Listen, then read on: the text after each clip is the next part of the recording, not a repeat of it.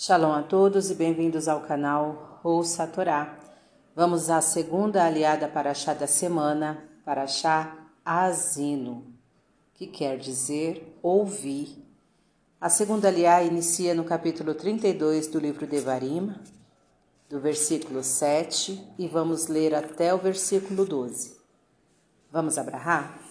Para o Ratá Adonai, Eloheinu Meler Haolam, Asher Barabanu Mikol Hamim, Venatan lanu et toratu, baru hatá Adonai, noten hatorá. Amém. Bendito sejas tu, eterno nosso Deus, Rei do Universo, que nos escolheste dentre todos os povos e nos deste a tua Torá. Bendito sejas tu, eterno, que outorgas a Torá. Amém. Lembra-te dos dias da antiguidade. Atentai para os anos das gerações sucessivas Pergunta a teu pai, e ele te informará, aos teus anciãos, e eles te dirão. Quando o Altíssimo distribuía as heranças às nações, quando separava os filhos dos homens, fixou, fixou os limites dos povos por causa do número dos filhos de Israel, pois a porção do Eterno é o seu povo. Jacó é a parte de sua herança.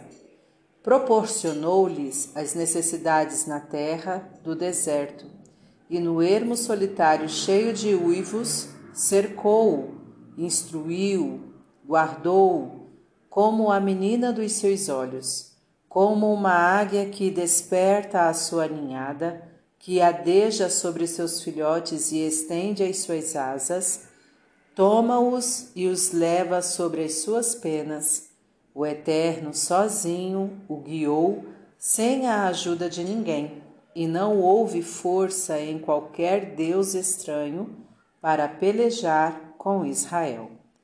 Amém. Para o Ratá Adonai, Eloheinu Meler Haolam. Asher Natan Lanu Lanatá Betorreino. Baruch Ratá Adonai Noten Hatorá. Amém. Bendito sejas tu, eterno nosso Deus, Rei do Universo, que nos deste a Torá da verdade e com ela a vida eterna plantaste em nós. Bendito sejas tu, eterno, que outorgas a Torá. Amém. Vamos agora aos comentários desta aliá. Versículo 7. Lembra-te dos dias da antiguidade. A Paraxá de Azino coroa dignamente a grandiosa obra de Moisés pela sua magnificência e pensamento elevado. O profeta reuniu todas as riquezas da poesia e da eloquência para introduzir na alma de seu povo a sua preciosa prédica.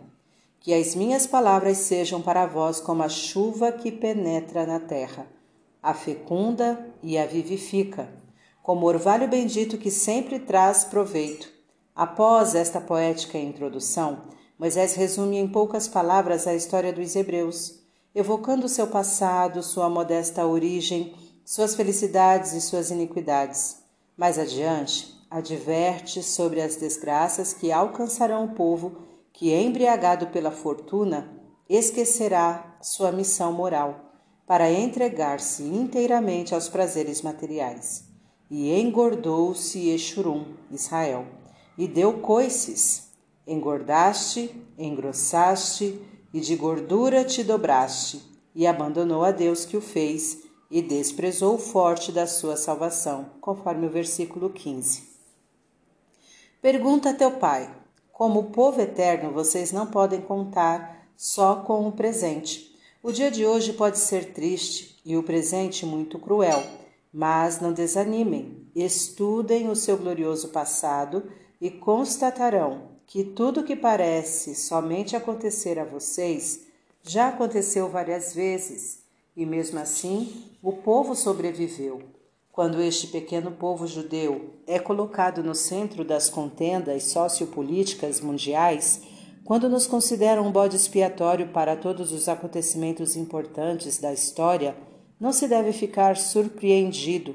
Pergunte a seu pai, aos seus avós, e eles contarão que aquilo que o deixa perplexo não é um fenômeno único na história universal. Saiba que sempre foi assim. quando o Altíssimo distribuía as heranças às nações, vivendo então os povos em paz, quando separava os filhos dos homens, separando-os em diversos grupos étnicos, fixou os limites dos povos, isto é, em tempos de guerra surgiu sempre o problema por causa do número dos filhos de Israel. O que fazer com este pequeno número de judeus? E se quiser saber por que isto acontece, porque a porção do Eterno é o seu povo. Nós somos uma parcela do Eterno, Jacó é a parte da sua herança, porque vós sois o sustentáculo deste mundo e do mundo de além, diz o Midrash Tanhumá.